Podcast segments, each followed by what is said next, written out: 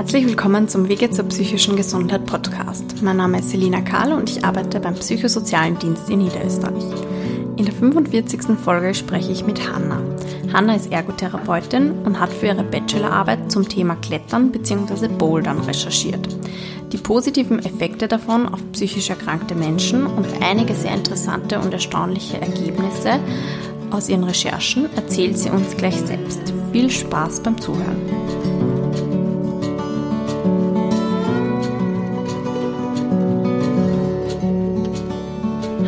Hanna, danke, dass du dir Zeit genommen hast. Du hast eine sehr coole Bachelorarbeit geschrieben über Klettern und die positiven Effekte davon in der Ergotherapie, oder? Kann man das ja, so sagen? Genau. Ich habe mir nicht den Titel gemerkt. Kannst du dich mal vielleicht kurz vorstellen? Ja, also ich heiße Hanna und ich habe gerade im Sommer meinen Bachelor in Ergotherapie an der FH Krems gemacht und habe meine Bachelorarbeit eben über Klettern in der Ergotherapie mit psychiatrischen Patienten geschrieben. Mhm. Kannst du mal erzählen, wieso Sport allgemein wichtig ist für psychisch Kranke oder eigentlich für alle Menschen? Ja, das hat natürlich verschiedene Gründe. Ähm, einerseits gibt es natürlich diese ganze wissenschaftliche Basis dahinter, dass beim Sport Hormone ausgeschüttet werden, was dazu führen kann, dass man sich euphorisch fühlt, nachdem man viel Sport getrieben hat oder dass Glücksgefühle wahrgenommen werden. Andererseits kann das aber auch auf den Schlaf zum Beispiel eine Auswirkung haben. Ich merke es auch bei mir selber, wenn ich die Bachelorarbeit schreibe oder eine Prüfungsphase habe und dann sehr viel am Schreibtisch sitze und lerne oder schreibe, dass dann mein Gehirn richtig müde ist, aber mein Körper nicht. Und dadurch schlafe ich halt schlechter, weil wenn der Körper nicht erschöpft ist, dann braucht er auch die Ruhe nicht. Mhm. Und darum, darum merke ich einfach bei mir selber, dass es gut ist, wenn ich mich auspower und dann tief schlafen kann und mich erholen kann. Und da ist ein Ausgleich zwischen äh, körperlicher und geistiger Erschöpfung ganz gut. Mhm. Und wenn diese Balance nicht da ist, wenn zum Beispiel jemand sehr viel grübelt oder sehr viel damit beschäftigt ist, Probleme zu lösen, die einfach im Kopf bestehen, dann ist natürlich das Hirn müde, aber der Körper nicht. Ja, ich glaube, das kennen eh viele Leute. Ich habe das auch in Covid-Zeiten bemerkt, wo man sich dann gar nicht mehr, nicht einmal zur U-Bahn bewegen muss oder so, sondern nur noch ja. von zu Hause arbeitet geistig vollkommen K.O., aber irgendwie so aufgekratzt. Ja, genau. Okay, und du hast dich jetzt irgendwie speziell mit Klettern beschäftigt. Wer, wer kann von Klettern oder von Bouldern profitieren? Ja, also das, das Klettern und das Bouldern, da ist der gröbste Unterschied, dass man beim Klettern einfach mit einem Seil klettert. Und so allgemein kann eigentlich jeder davon profitieren. Es ist ja auch irgendwie in unserer Natur, dass wir klettern. Unsere Vorfahren haben ja auch, sind auf Bäume geklettert, hatten dort ihre Fluchtorte und ihre Ruheorte, weil sie dort geschützt waren.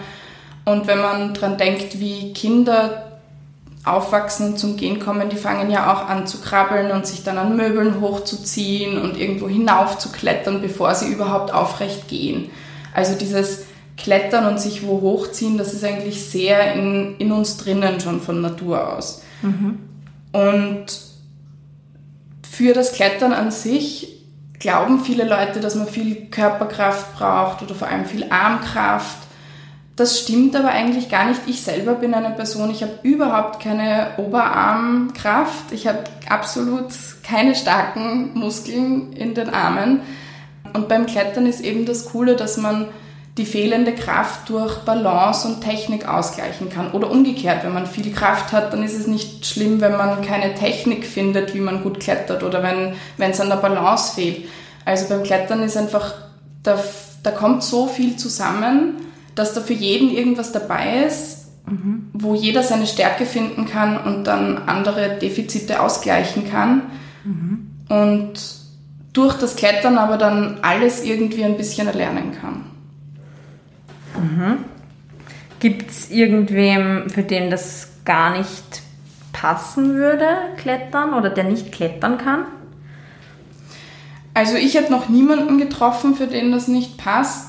Man sieht auch in den Kletterhallen die unterschiedlichsten Leute. von sehr kleinen Leuten, die es natürlich teilweise schwerer haben, bei Routen den, den nächsten Griff zu erreichen, zu ganz großen Leuten, die praktisch schon vom Boden auf den, aus den obersten Griff erreichen können. Dünnere Leute, dickere Leute, das ist eigentlich, mir wäre es noch nicht aufgefallen, dass es jemanden gibt, der, der davon ausgeschlossen wäre. Eine Freundin von mir, die klettert, die hat auch eine Knie- und eine Hüftoperation gehabt. Mhm. Und natürlich klettert sie dann anders als andere, aber es geht trotzdem. Mhm. Und man muss jetzt auch nicht fit sein, bevor man überhaupt zum Klettern anfängt, oder? Also Nein, überhaupt nicht. Das ist einer der ersten Ratschläge, den einem Kletterer geben. Man muss nicht zu Hause die Kraft trainieren, um dann an der Wand besser klettern zu können, sondern das, was du an der Wand brauchst, das kommt auch durch Übung an der Wand. Mhm. Interessant. Und was macht das Klettern jetzt? Also du hast dich ja mit psychisch erkrankten oder ich glaube halt vor allem auch depressiven Personen, also in Studien ähm, befasst, die profitiert haben vom Klettern in Kombination mit Psychotherapie meistens. Aber was macht jetzt Klettern im Vergleich zu anderen Sportarten so besonders? Also vieles hast du eh schon erwähnt. Ja, also eben einerseits, dass es so vielfältig ist, dass man so viele verschiedene Dinge damit machen kann. Ähm, was am Klettern eben sehr besonders ist, ist, dass von Betreten der Kletterhalle bis zum wieder hinausgehen von der Kletterhalle einfach sehr viel möglich ist. Yoga zum Beispiel, das kann man zu Hause auch machen. Oder mhm. irgendwelche Krafttrainings, Kraftübungen kann man auch zu Hause machen. Das Klettern, da ist man gezwungen, außer Haus zu gehen, in die Kletterhalle. Mhm. Man muss irgendwie zu einem gewissen Grad auch mit Leuten interagieren, also ein Ticket kaufen, ein Eintrittsticket oder sich Schuhe ausborgen. Das heißt, bevor man überhaupt ans Klettern rangeht, passieren schon sehr viele Dinge, dass man einfach sagt, okay, ich gehe jetzt außer Haus oder ich treffe jetzt dort Leute oder ich bin jetzt irgendwie gezwungen, dass ich da, wenn ich mich dafür entscheide, dass ich klettern gehe, bin ich irgendwie gezwungen, dass dass ich mich sportlich betätige und dabei auch Leute zuschauen können. Mhm. Was ja in den Kletterhallen sehr üblich ist, dass man dann zwischen den Routen Pausen macht und dann den anderen zuschaut. Mhm. Und natürlich schauen einem dann beim Klettern auch Leute zu. Und man wird beim Klettern in diesen Hallen auch sehr oft von ganz fremden Leuten angefeuert oder bekommt Ratschläge von ihnen. Das ist ein, eine ganz typische Eigenart von den Kletterern, dass man da, egal ob man sich kennt oder nicht, einfach sich sehr unterstützt, was auch eine sehr tolle Erfahrung sein kann. Also das heißt, man hat sogar die Chance, nicht nur sportlich was zu tun, sondern sogar auch in Kontakt zu kommen mit auf anderen Leuten. Auf jeden Fall, auf jeden Fall. Das ist beim Klettern ein sehr großes Thema. Okay, interessant. Und das hast du ja auch in deiner Arbeit geschrieben, dass man da ein bisschen eben dann fragen muss, kann ich da kurz hin, kannst du kurz Pause machen, dass ich da jetzt klettern genau. kann, also dass man da vielleicht auch sogar über seinen Schatten springen muss, ja, genau. indem man ähm, fordert, was man sich gerade wünscht oder sagt, na danke, ich will jetzt keine Ratschläge oder so. Ja, genau. Und man kann das eben selber sehr gut regulieren, zu wie viel man an dem Tag in der Lage ist oder auf wie viel man Lust hat. Wenn man überhaupt keine Lust auf Interaktion hat, dann sucht man sich sein Winkelchen in der Halle, wo man seine Ruhe hat. Oder man sagt, okay, heute habe ich irgendwie Lust, mit Leuten in Kontakt zu treten und schaut, dass man irgendwie in einem Bereich der Halle ist, wo gerade mehr los ist und vielleicht auch von sich aus mit Leuten in Kontakt tritt. Also das kann man alles sehr gut regulieren, finde ich. Mhm. Und ich denke mir, was halt auch schön ist, also das hätte ich jetzt so als Laie so gesagt, dass das cool ist, dass man halt so sichtbar ein Ziel erreicht und dann irgendwo wo oben ist, oder? Genau, das, genau. Da hat man halt, denke ich mir, mehr Erfolgserlebnisse, als wenn man eben, ja gut, beim Yoga schafft man dann vielleicht auch mal mehr Wiederholungen oder irgendwie mehr ja, schwierigere aber Übungen, aber sowas Sichtbares, dass man da das Ziel, was man sich gesetzt hat, dann wirklich erreicht im Sinne von, man ist jetzt zwei Meter über dem Boden oder keine Ahnung. Genau, genau. Also das ist, das melden auch sehr viele Leute zurück, wenn sie das erste Mal klettern gehen oder auch in den Studien, die ich verwendet habe in meiner Bachelorarbeit, ist das ein sehr großes Thema, dass einfach dieses sehr sichtbare Ziel erreichen und auch Grenzen überschreiten, dass man mhm. unten steht und sich denkt, puh, das ist aber hoch. Und ich weiß nicht, ob ich mich das traue. Und dann ist man da oben und denkt sich, hey, ich habe mich das jetzt doch getraut, obwohl ich mir das von unten gar nicht zugetraut habe. Und auch sowas wie Perspektive wechseln, dass man sich von unten was anschaut und das schaut von unten ganz anders aus als von oben dann. Das mhm. sind so sehr alltagsnahe Metaphern eigentlich. Mhm. Weil wir für, vorher über Leute geredet haben, für die das nichts ist. Was ist eigentlich mit Personen mit Höhenangst? Ich würde sagen, wenn man Höhenangst hat, dann muss man nicht gleich unbedingt Seilklettern gehen. Das ist vielleicht keine gute Idee. Natürlich kann man, man ist gesichert durch Seil, aber es ist natürlich dann gleich ein großer Sprung. Ähm, und das Bouldern, äh, das Bouldern heißt ja eigentlich auch Klettern in Absprunghöhe. Okay. Das heißt in Wahrheit, es ist maximal, es kommt auf die Halle an, aber es sind maximal vier Meter Höhe, auf die man hinaufklettert. Und es sind, gehen auch nicht alle Routen bis ganz nach oben. Und es mhm. gibt auch Routen, die passieren nur in der Waagrechte und da geht es nur um Balance. Und auch wenn man Höhenangst hat, kann man auf jeden Fall bouldern gehen und das mal ausprobieren und eben nicht gleich bis ganz nach oben klettern. Mhm. Dann steckt man sich sein Ziel halt anders. Mhm. Aber es ist definitiv möglich und von Mal zu Mal wird man auch mutiger und traut sich mehr zu und mhm. verliert ein bisschen die Angst vor der Höhe. Mhm. Ich habe interessanterweise gerade voll viele Klienten, die so sagen, ich habe kein Selbstbewusstsein, ich weiß nicht, wie ich das wieder kriege oder wie ich das überhaupt kriege. Also das wäre eigentlich eine ganz easy, sag ich mal, und jetzt auch nicht so teuer, glaube ich, Möglichkeit, um sowas zu auszuprobieren und dann Erfolgserlebnisse zu haben, oder? Ja, definitiv. Also das ist auch, so bin ich auch auf meine Arbeit gekommen. Ich habe einfach angefangen, sehr regelmäßig in Boulderhallen zu gehen und zu klettern, während ich studiert habe. Und bin dann drauf gekommen, dass viele Dinge, die wir einfach in der Ergotherapie mit psychiatrischen Patienten bearbeiten und trainieren, dass die beim Klettern vorkommen. Also ich habe bei mir selber gemerkt, dass ich selbstbewusster werde, dass ich mich mehr traue, dass ich, ähm, dass ich es schaffe, die Perspektive auf gewisse Probleme ähm, zu wechseln und dann das alles anders zu sehen und anders anzugehen. Wow. Mhm. Also da habe ich einfach selber, da habe ich selber die, die Vorteile vom Klettern einfach sehr gespürt. Mhm. Und die groben Veränderungen, die es geben kann durchs Klettern. Mhm. Ähm, bei den, beim Recherchieren für deine Arbeit, gibt es irgendwas, was dich total erstaunt hat oder was dir so am meisten im Gedächtnis geblieben ist? Ja, also ich war eigentlich positiv überrascht, wie viel zu dem Thema schon geforscht wurde, weil es eigentlich in der Praxis noch nicht sehr etabliert ist, dass man mit psychiatrischen Patienten und Patientinnen klettern geht. Ähm, und da war ich eigentlich dann sehr überrascht, dass es doch schon so viel Forschung dazu gibt. Mhm. Und was mich auch sehr überrascht hat, war es eine Studie, die in einer Studie ging es darum, dass verglichen wurde Kletteranfänger und fortgeschrittene Kletterer, mhm. wie sich deren Problemlöseverhalten und deren Fähigkeit, Entscheidungen zu treffen, unterscheidet. Wow, okay. Und da hat man einfach gesehen, dass die, die zum allerersten Mal klettern, im Vergleich zu denen, die schon mittellang klettern und zu den absoluten Profis, dass die sich sehr viel schwerer tun mit Problemlösungen und, mit, und damit Entscheidungen zu treffen, als die absoluten Profikletterer, die das durch das Routenklettern einfach trainieren. Und das mhm. hat mich sehr fasziniert, dass man das so klar sehen kann und auch in den Alltag übertragen kann. Mhm. Wow, das ist wirklich sehr interessant. Mhm.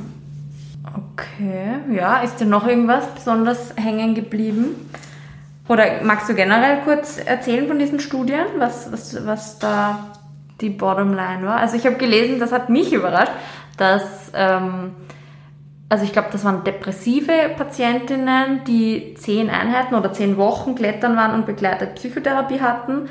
Und nach den zehn Wochen waren die von einer mittelgradigen Depression sozusagen runter auf eine leichtgradige Depression. Dadurch, dass sie nicht nur Psychotherapie im Sinne von Reden hatten, sondern auch diese alltagsnahe Klettertherapie nebenbei. Das fand ich schon sehr beeindruckend irgendwie. Ja, Und so schnell irgendwie. Ja, das stimmt. Das ist eigentlich sehr beeindruckend. Für mich vielleicht nicht mehr so, weil das natürlich in der Bachelorarbeit in jeder Studie vorkam. Ähm, weil es einfach durch die Bank in allen Studien sehr klar deutlich wurde, dass, dass das Klettern in Verbindung mit Psychotherapie oder auch Ergotherapie sehr schnelle Ergebnisse erzielen kann. Also das ist schon. Ich denke mir, es ist halt wahrscheinlich schwierig für depressive Personen da mal aufzubrechen und anzufangen. Ja. Aber man kann es eben leicht dosieren, vermute ich mal. Also oder klein anfangen mit wenigen Minuten oder wenigen, wenig Kraftaufwand, so dass das wirklich jeder schaffen kann, der noch so depressiv ist offenbar. Ja, genau. Und ich habe auch gelesen bei dir, dass du geschrieben hast, dass das sogar, ähm, dass bei manchen Patienten sogar irgendwie die Schmerzen weniger waren oder dass die weniger über Schmerzen geklagt haben und sich besser konzentrieren konnten. Also wirklich so gar nicht so unmittelbare Dinge, wo man jetzt denkt, Klettern hilft für, hm, hm, sondern dass da auch so nebenbei so Sachen erlernt werden, die man dann im Alltag brauchen kann oder Schm- Schmerzen reduziert. Ja, das war überhaupt spannend in meiner Arbeit. Die, die meisten Studien haben natürlich gezielt, ähm, gezielt untersucht, was sind jetzt, ähm, wie sehr kann sich eine Depression durch Klettern und Psychotherapie vereint verbessern. Aber das, was für mich vor allem spannend war, waren die Effekte, die die Patienten und Patientinnen gespürt haben, die gar nicht untersucht wurden. Also in vielen Studien, ich glaube in vier oder fünf von meinen zehn Studien haben mehrere Patienten und Patientinnen angegeben, dass sie sich selbstwirksamer gefühlt haben oder mehr Selbstwertgefühl hatten, obwohl das in den Studien gar nicht untersucht wurde.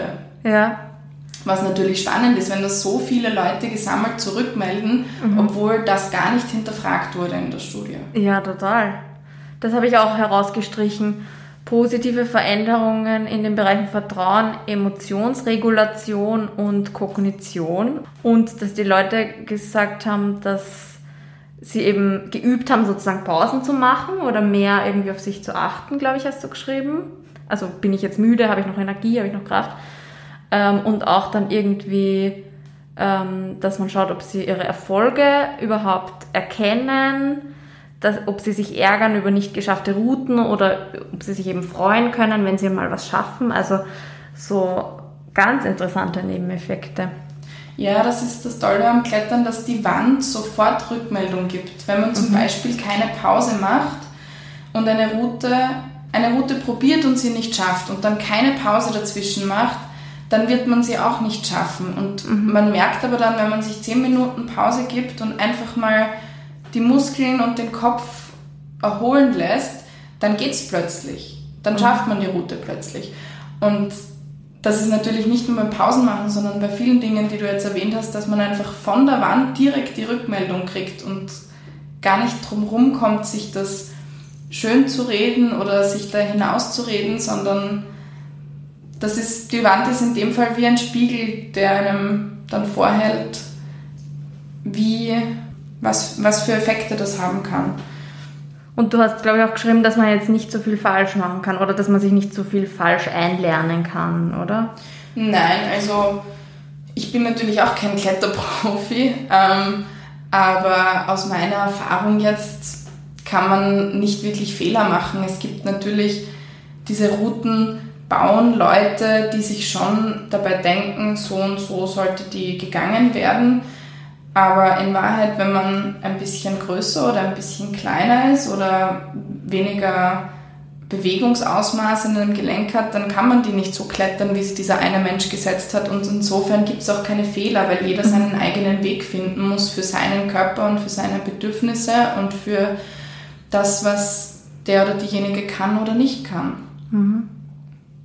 Ah ja, dann habe ich auch noch herausgestrichen, ähm, eine, ich glaube, ich weiß nicht, ob du das so beschrieben hast, dass eine Patientin, die eine posttraumatische Belastungsstörung und eine Suchtproblematik hatte, und dass die geschildert hat, keine Kontrolle über ihr Leben zu haben und eben Schwierigkeiten hatte, Entscheidungen zu treffen und so weiter und dass sie das in, im Rahmen der Klettertherapie überwinden konnte, weil sie sich dann eben aktiv für Routen und Wege entscheiden musste und wieder mehr Kontrolle über den Körper hatte und auch wahrscheinlich ein, ich habe auch gehört, dass man mehr, also je bessere Bauchmuskeln man hat, desto stabiler ist man generell im Leben und desto mehr Selbstbewusstsein hat man irgendwie auch, also irgendwie hängt das ja alles zusammen. Das fand ich irgendwie, ja, sehr schön zu hören. Auch, dass das einem irgendwie so die Kontrolle wieder zurückgeben kann, das Gefühl. Ja, das war eine Studie, die noch nicht fertig war, also die ist noch im Laufen momentan. Das waren nur vorläufige ähm, Kommentare und Zitate von, ähm, von Patienten und Patientinnen. Aber das habe ich trotzdem auch sehr spannend gefunden und ich habe zwar in meiner Arbeit nicht alle Studien eingeschlossen natürlich, aber zum Thema Sucht und Klettern und Klettertherapie findet man auch sehr viel ähm, auch dieses sich über etwas drüber trauen und beim Seilklettern vor allem auch, dass jemand anderer, dass man auf jemand anderen vertrauen muss, der mhm. einen hält, weil beim Seilklettern wird man durch eine zweite Person gesichert. Mhm. Und dass da bei Suchtpatienten und Suchtpatientinnen sehr viele positive Effekte spürbar sind. Sehr cool. Also es gibt auch alle möglichen psychiatrischen Diagnosen, wo das wirksam sein kann, jetzt nicht nur die Depression, wo wir viel drüber gesprochen haben. Ja, definitiv. Bei der Depression ist es nur momentan am weitesten erforscht mhm. und da gibt es am meisten Studien dazu, deswegen habe ich die in meine Bachelorarbeit eingeschlossen.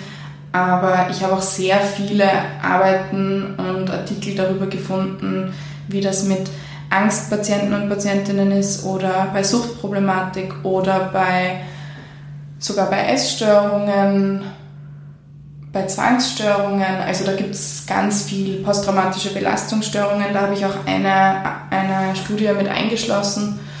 Also da ist eigentlich kein Krankheitsbild ausgeschlossen davon. Cool.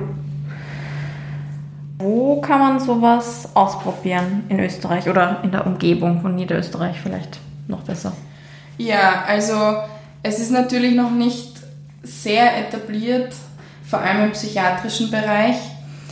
Es gibt, ich weiß, es gibt in Wien eine Praxis, die nennt sich Therapiewerk, die ist natürlich mehr auf äh, körperliche Beschwerden fokussiert, ist eine physiotherapeutische Praxis, soweit ich weiß, die therapeutisches Klettern in der Praxis anbieten.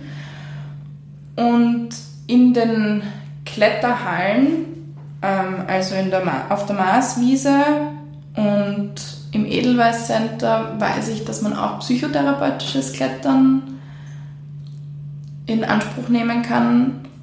Man, man muss sich da ein bisschen schlau machen und recherchieren. Ähm, aber es gibt es auf jeden Fall zum Ausprobieren. Und sonst natürlich in den, in den ganzen Krankenhäusern mhm. ähm, ist es auch immer mehr im Kommen, dass dann schon Kletterwände mit installiert werden oder auch in Privatpraxen, dass Kletterwände wow. mit installiert werden, wo dann therapeutisches Klettern stattfinden kann. Okay. Ich habe es auch in zwei von meinen fünf Praktika erlebt. In einer Privatpraxis habe ich es erlebt, dass eine, eine Kletterwand aufgestellt wurde. In einem orthopädischen Spital war auch eine Kletterwand und auf einer Kinder- und Jugendpsychiatrie, da gab es eine richtige kleine Kletterhalle. Wow, okay, das kenne ich gar nicht. Mhm. Also das ist immer mehr im Kommen. Da kann man es dann wahrscheinlich nicht als Privatperson einfach ausprobieren, ja. aber es ist auf jeden Fall im Kommen, mhm. dass das angeboten wird in jeglichen Krankenanstalten. Mhm. Sehr gut. Und wie, du hast vorher nicht so happy geschaut, wie ich gesagt habe, das ist nicht so billig. Also wie hoch sind ungefähr die Kosten, wenn man das Naja, also ich weiß es jetzt nur für eine Kletterhalle, für die, in die ich regelmäßig gehe, da muss man für einen Tageseintritt schon so mit 10 Euro rechnen. Mhm. Fürs Bouldern und wenn man sich Schuhe ausborgen muss, dann muss man nochmal so mit zwischen 3 und 5 Euro rechnen. Mhm. Also für so einen Tagesausflug in eine Kletterhalle muss man schon 10 bis 15 Euro rechnen, was natürlich für eine Sportart schon eher viel ist, wenn man auch zu Hause Sport machen kann und dafür Mhm. nichts zahlt, das ist mir bewusst. Aber es ist halt auch was sehr Besonderes, was man nicht unbedingt so oft macht. Und es gibt dann natürlich auch Zehnerblöcke und Rabatte für Studenten und Rabatte für Senioren. Und wenn man eine Monatskarte nimmt, dann ist es natürlich noch ein bisschen billiger. Und Aber man braucht jetzt ja nicht sonderlich viel Equipment, oder? Abgesehen von den Schuhen muss man jetzt nicht total viel anschaffen, bevor man das starten kann. Nein, gar nicht. Also man muss nicht einmal Sportgewand anhaben. Viele Leute gehen einfach mit einer weiten Hose und einem weiten T-Shirt, damit man schön viel Bewegungsfreiheit hat. Und außer die Schuhe braucht man sonst eigentlich nichts.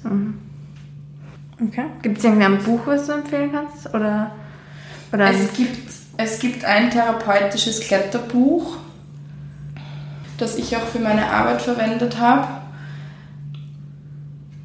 okay. Das, glaube ich, auch von zwei Österreicherinnen geschrieben wurde. Da bin ich mir jetzt nicht ganz sicher.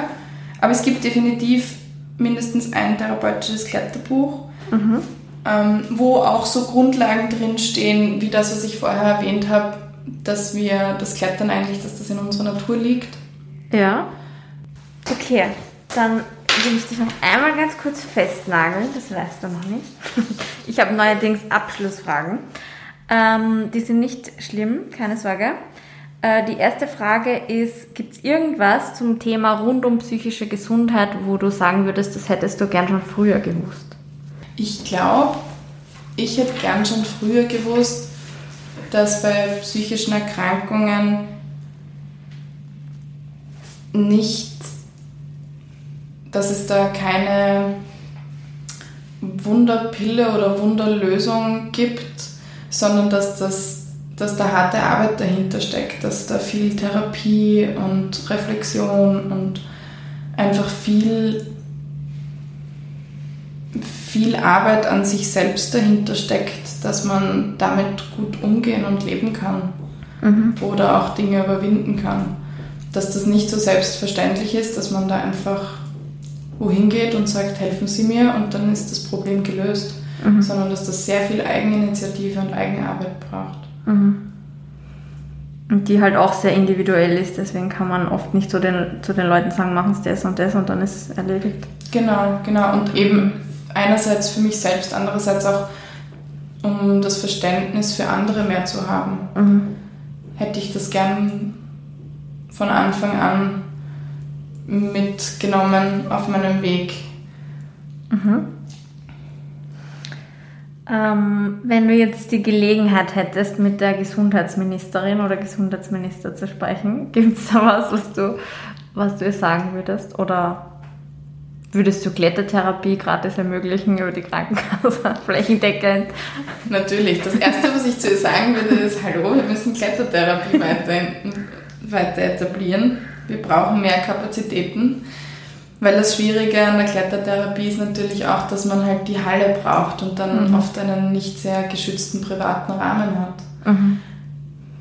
Und es klingt zwar jetzt lustig, weil das das ganze Thema von der Folge und von meiner Bachelorarbeit war, aber ich glaube wirklich, dass das sehr, sehr wichtig und auch sehr innovativ wäre, wenn wir im Gesundheitssystem mehr Mö- Möglichkeiten, vor allem für psychiatrische Patienten und Patientinnen, wenn wir da die Möglichkeit hätten, denen geschütztes therapeutisches Klettern anzubieten, ohne, ohne viele Schwierigkeiten und dass das auch für jeden leistbar ist, für den das vorstellbar ist oder durchführbar und erreichbar. Ich glaube, dass das für viele Leute, dass viele Leute davon sehr profitieren könnten und dass die da sehr, sehr interessiert werden. Okay. Und letzte Frage, was tust du für deine psychische Gesundheit? Na, ich gehe natürlich viel klettern. also mir ist es für meine psychische Gesundheit schon sehr wichtig, dass ich ähm, auf einen Ausgleich zwischen Bewegung und, und Kopfarbeit achte. Aber auch ähm, Dinge wie Achtsamkeitstraining ähm, oder Meditationen, wie es beim Yoga auch vorkommt. Und für mich ist es auch wichtig, ein gutes soziales Netz zu haben, auf das ich mich stützen kann. Und dass ich jemanden habe, mit dem ich Dinge teilen kann. Mhm. Ob das jetzt positive oder negative oder neutrale Dinge sind, dass ich einfach Leute mit denen ich das teilen kann.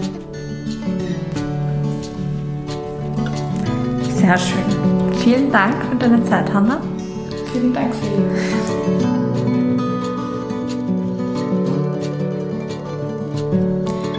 Vielen Dank fürs Zuhören. Wenn Sie im Osten Niederösterreichs wohnen und an den PSD angebunden sind, gibt es ab Ende September 2022 wieder die Möglichkeit, in der Kletterhalle Wolkersdorf oder Perchtoldsdorf das Klettern gemeinsam auszuprobieren. Nähere Infos dazu finden Sie in der Podcast-Beschreibung.